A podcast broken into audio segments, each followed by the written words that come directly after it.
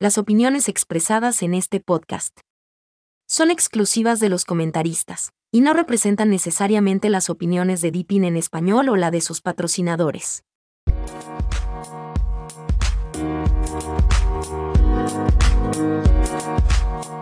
Hola Depineros, bienvenidos a un nuevo episodio del podcast de Depin en español, patrocinado por depinenespañol.org, la página por excelencia entre la comunidad de Depin para hispanohablantes. Música y efectos por Anchor y Alexia Action, en Ghost, Motivation Beat and Samurai. Te recordamos que el episodio está disponible en todas las plataformas principales de podcast, pero si lo prefieres, lo puedes escuchar directamente en nuestro sitio oficial, donde además podrás interactuar con nuestros locutores e invitados. Solo sigue el enlace a la misma desde el menú superior de nuestra web. Muy buenas a todos, les habla Sebastián. Y les comento que hoy no tenemos preparado un tema específico a tratar. Este será un episodio diferente de conversación, en el que nos arriesgamos a ser bañados por nuestro director y editor Eli. A pesar de ello, quisimos intentarlo. Así que, en el siguiente episodio participarán dos grandes miembros de nuestra comunidad. Uno que ya es muy conocido en nuestros episodios de podcast, que es Opic, y el otro es Álvaro. ¿Qué tal, Seba? Opi. Pasando un calor de muerte por aquí. A ver, a ver qué sale. A ver qué sale de esto. A ver si no perdemos el trabajo, ¿no? sí, tenemos que ver. Ojalá que salga muy bien para que Eli no nos banee y nos permita seguir grabando. Casper, ¿qué nos cuentas? Hola, mi nombre es Álvaro Zamudio, en la comunidad conocido como Gasper, y es la primera vez eh, por acá. Saludos. Tío, ¿es tu primera vez con nosotros? Sí, es la primera vez grabando un podcast. Ah, grabando, ya, grabando, grabando. Está bien. Como les mencionaba, hoy no tenemos un tema específico del que vayamos a hablar. Surgió la idea de juntarnos a conversar sobre tecnología y aquí estamos.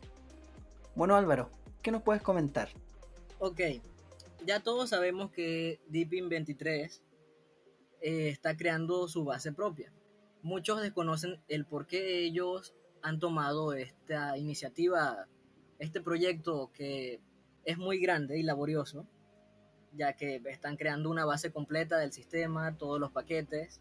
Hasta el momento hay más de 7.000 paquetes creados en el repositorio comunitario y quería comentarles sobre una de las razones por la cual ellos decidieron iniciar con este proyecto. Tiene que ver con el conflicto que tiene Ucrania y Rusia desde hace un par de, meses atrás. La comunidad de todo lo que tenga que ver con GNU Linux y open source tiene la filosofía de ser abierta, pero en el caso de este conflicto, la empresa Canonical, la empresa que está atrás de, Ubuntu, decidió romper relaciones con todos sus socios dentro de Rusia, eh, quitándole el soporte a los, los sistemas que tenían, bloqueando el acceso a los repositorios dentro de Rusia. Y este es uno de los motivos, eh, tal vez el más, el más importante, por el cual Deepin quiso crear su propia base y ser más independiente. Más adelante eh, seguiremos comentando algunos otros motivos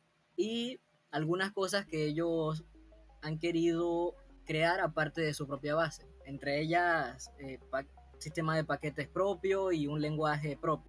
Cuando hablamos de que Canonical le quitó el soporte a los socios, ¿se refiere a las empresas que hay en Rusia o, a las personas cotidianas? ¿Cómo funciona eso? Porque no entiendo cuál es la razón para quitarle el soporte a, a la gente que utiliza Ubuntu dentro de Rusia.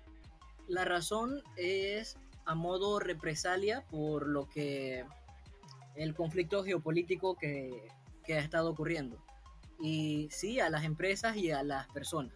El soporte a las empresas es por la parte de, pago y a los usuarios y también a las empresas por la parte del el bloqueo completo de los repositorios al lugar. Ningún, ninguna computadora dentro de Rusia tiene acceso a conectarse a los repositorios. Pero ¿y qué culpa tiene la gente cotidiana o las empresas que pagan por el soporte que el gobierno haya decidido entrar en una guerra con Ucrania? Ese es el gran dilema y esa es la razón eh, por la que Deepin emprendió ese proyecto de crear su propia base, ya que todo lo que tenga que ver con open source tiene, tiende a ser abierto.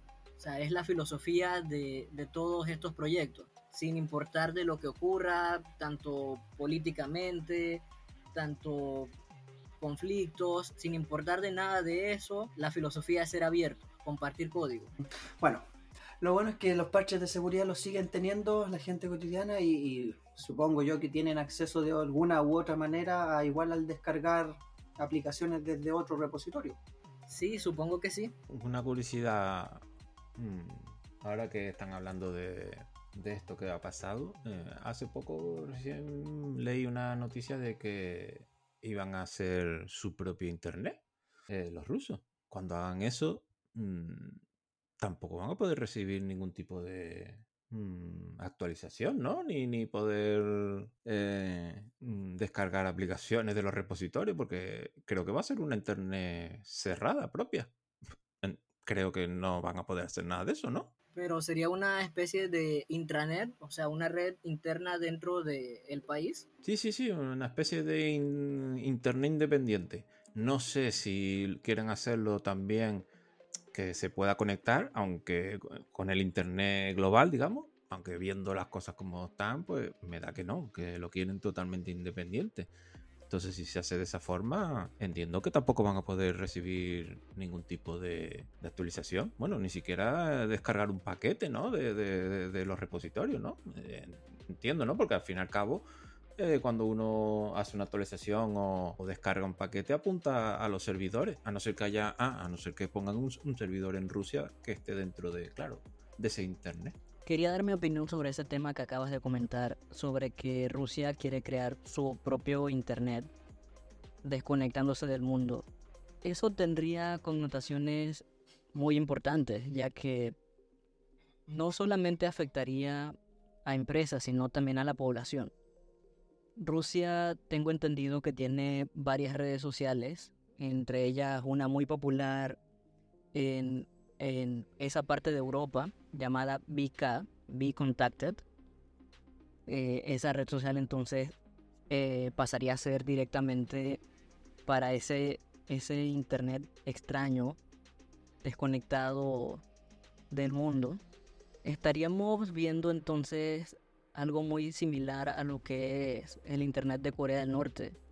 Esas personas no tendrían comunicación o noticias internacionales y los políticos o las personas que estén a cargo de ese internet podrían manipular información dándoles a conocer una realidad que no es la real. Y eso no es del todo bueno.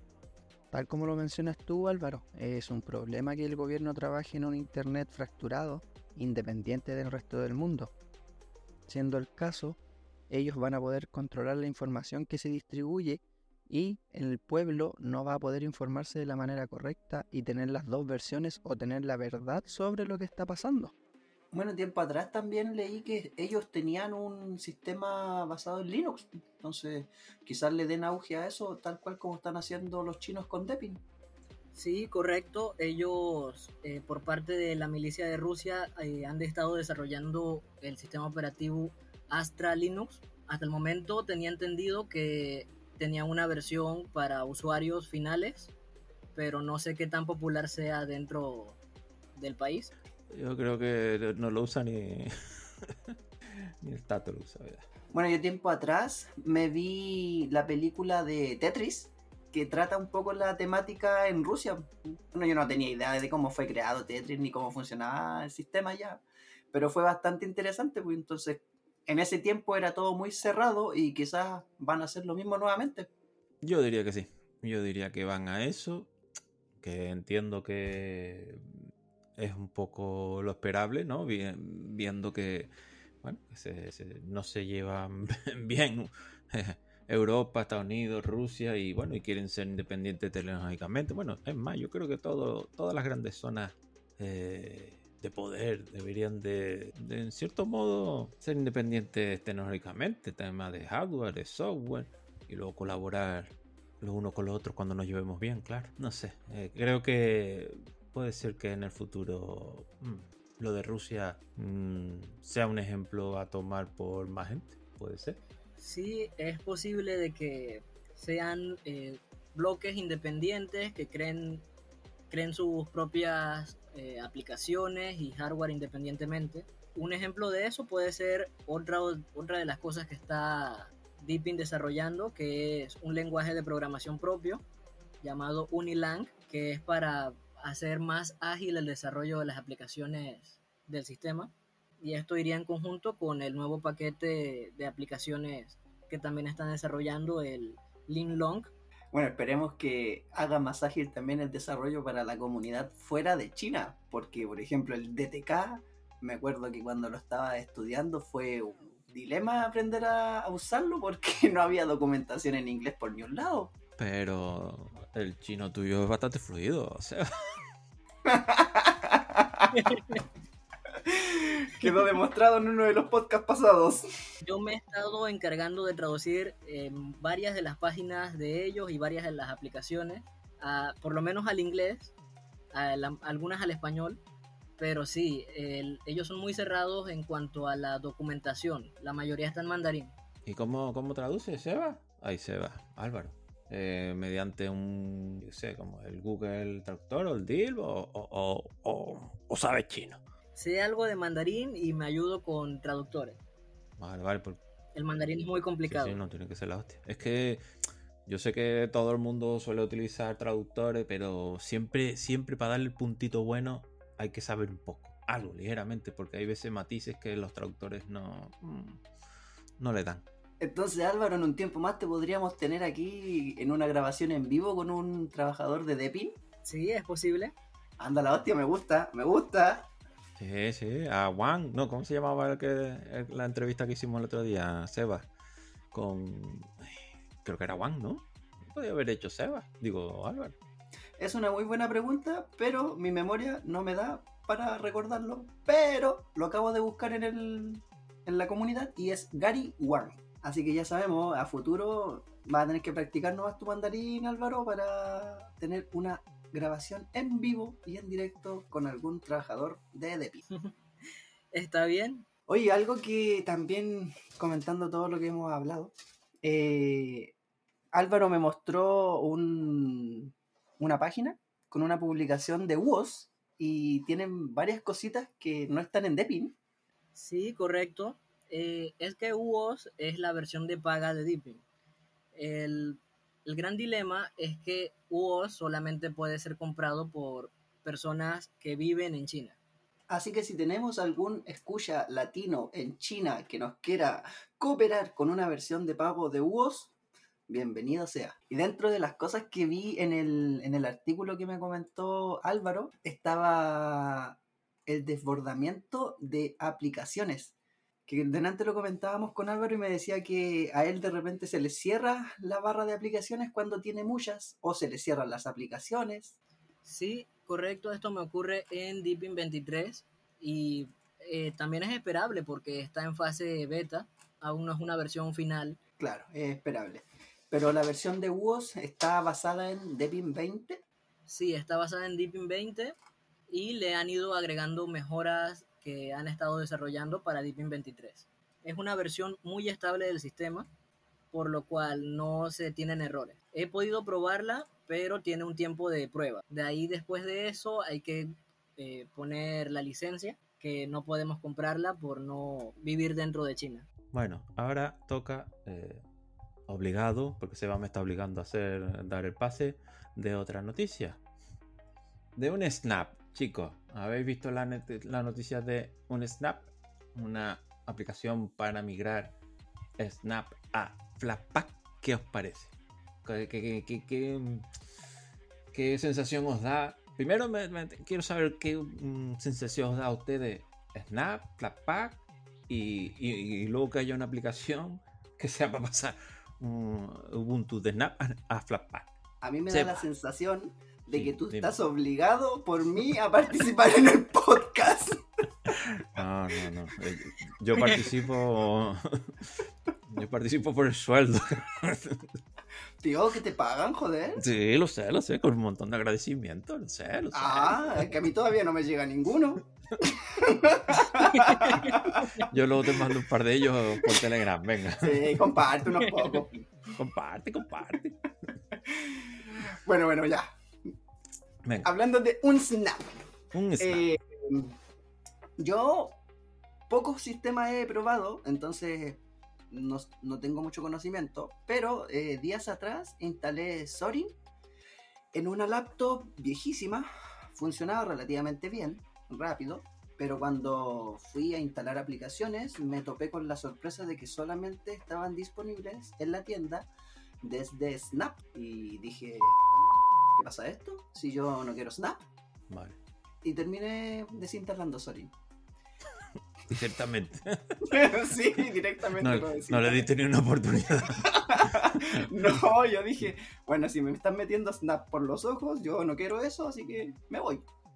Mm, O sea que no, lo que, lo, lo que es Snap así directamente, como que no, ni, ni siquiera fuiste capaz de decir, pues bueno, vamos a ver si hay opción de Flatpak o APT, nada, directamente ya dijiste. mm. O sea, Snap, por ejemplo, no, no te convence, e- entiendo, ¿no? No, la vez que lo utilicé hace años me dio muchos problemas, entonces me genera ya un rechazo. Entonces vi que la tienda tenía todas esas versiones disponibles en Snap y no, dije ya, chao. No me di el trabajo ni siquiera de descargar el dev de la página o, o de instalar Flatpak, no, nada. Dije ya, chao, otro sistema. Y tú, Álvaro, ¿tú qué piensas de...? ¿Qué problemas te generaba Snap?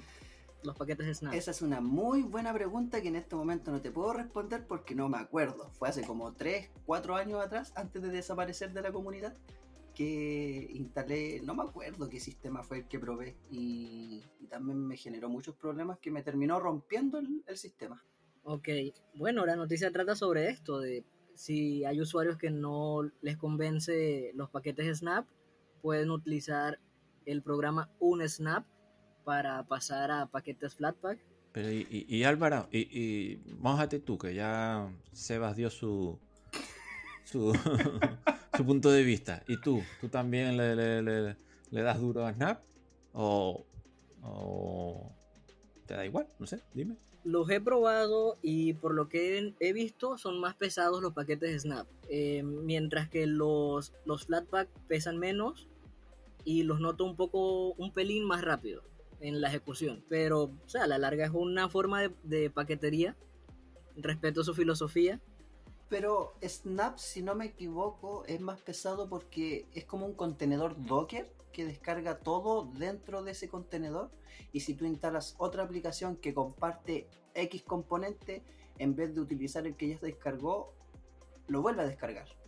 Es correcto. Snap es más pesado eh, por esa misma filosofía de contenedores, en donde descarga los componentes del contenedor muchas veces si hay aplicaciones que utilizan los mismos componentes. Supuestamente una de las mejoras que eh, Deepin quiere proporcionar con los paquetes Linlong es este dilema, tener paquetes independientes que no vuelvan a descargar componentes del sistema, pero que estén aislados entre sí, tipo contenedores.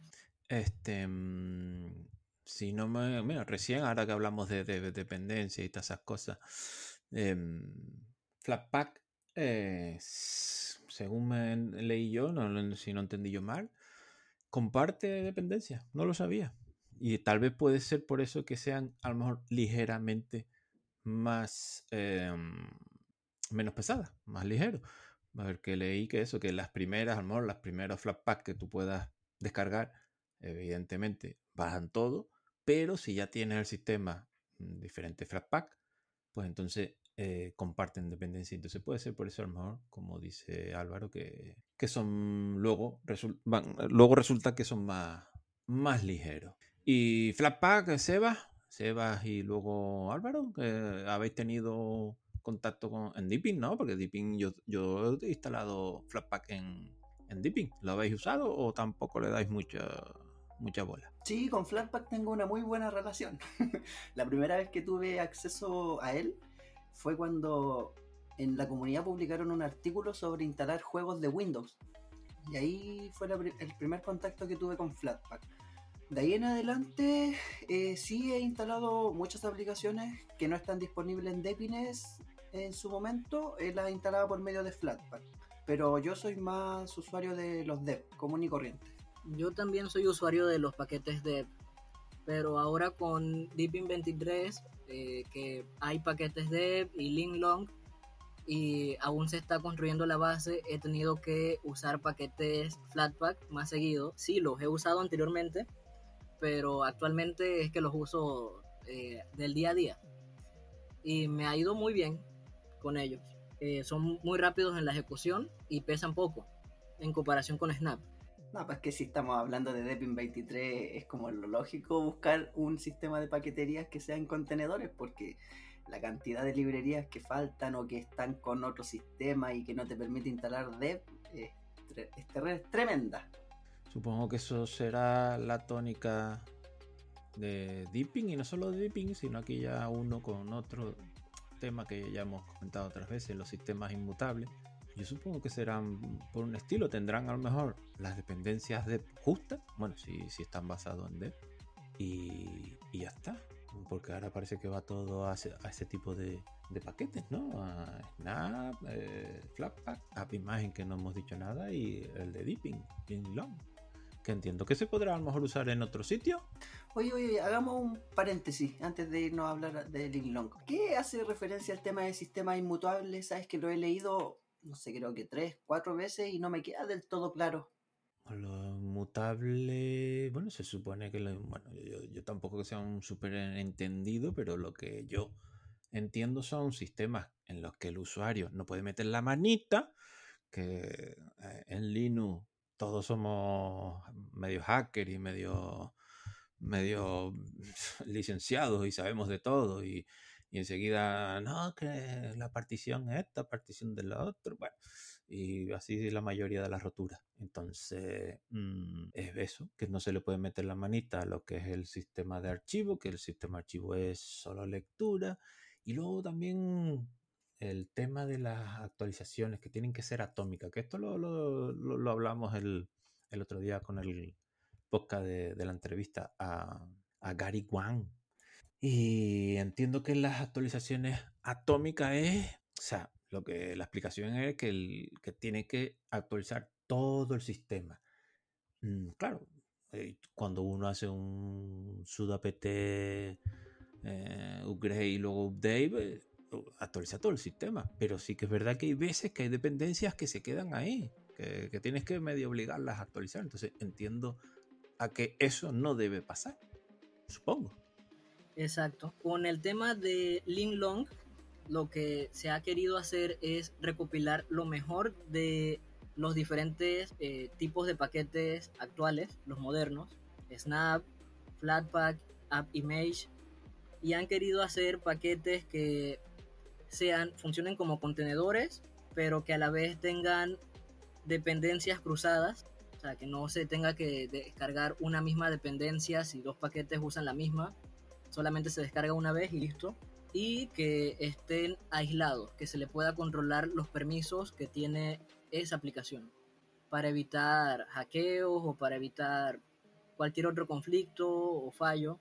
Y tiene que ver con lo mismo que, mencionó OPIC, que sean sistemas atómicos e inmutables. O sea que con Linlong lo que han hecho es como una especie de digievolución, ¿no? Una, una, una fusión, ¿no? De, de varios conceptos. Es correcto. Y esto hace que los paquetes inicien, las aplicaciones inicien más rápido, que tengan compatibilidad con el sistema y que tengan, eh, aunque sean, aunque no sean Qt, tengan el mismo interfaz de, de Deepin, las esquinas redondeadas. Aparte de que una de las filosofías de la creación de los paquetes Linglong era de que en los repositorios de GitHub de código al crear una nueva versión, automáticamente se cree lo que es el mismo paquete Linglong. Eso se le llama eh, desarrollo ágil, creo. Esto es parte del desarrollo ágil. Algo que a mí me gusta de los paquetes Linglong es el tema de los permisos, el poder controlar a qué accede y qué no accede la aplicación en mi sistema. Sí, eso, eso se puede también hacer con Flatpak Por lo menos yo conozco una aplicación, Flat Seal, que te permite ver los, los permisos y puedes retirar o eh, otorgar. Hay veces programas que no pueden acceder al sistema de archivo, entonces tú tienes que ir a descargarte esa aplicación y darle, otorgarle eh, los permisos, que a lo mejor mediante consola también se podrá hacer. La verdad que desconozco si se puede hacer a los paquetes Flatpak, darle algún tipo de, de permiso. Sé que eh, un script con el chemo este le, puedes dar permiso, pero un Flatpak la verdad que no tengo ni idea. Tío, me fui a buscar el Flat Seal que mencionaste y me salió una tienda de autos. Creo que no está relacionado. ya, chicos, vamos a dejar la conversación hasta aquí por hoy. Una última cosa que quieran agregar. Ah, es que estaba mutado, ya estaba yo hablando sin. Nada, eh, que esperemos que, que, bueno, que salga todo bien, que no haya quedado tan mal y, y que podamos seguir hablando, tener estas charlas tecnológicas en, en otro momento también. Sí, un gusto en conversar con ustedes. Es mi primera vez por acá haciendo podcast, pero voy a seguir. Como siempre, son bienvenidos a participar en el podcast. Si yo no estoy, obviamente pueden grabar ustedes. Son todos bienvenidos. Somos todos locutores, somos todos invitados en este podcast de la comunidad de Depin en español. Agradecemos a los escuchas por estar nuevamente con nosotros en este podcast diferente. Esperemos que les haya gustado. Si les gustó, díganoslo, déjennos sus comentarios en la página de nuestra comunidad. Siempre estamos abiertos a, mejorar, a escuchar opiniones, críticas constructivas. Así que nada, muchas gracias por estar aquí y nos vemos en un próximo episodio.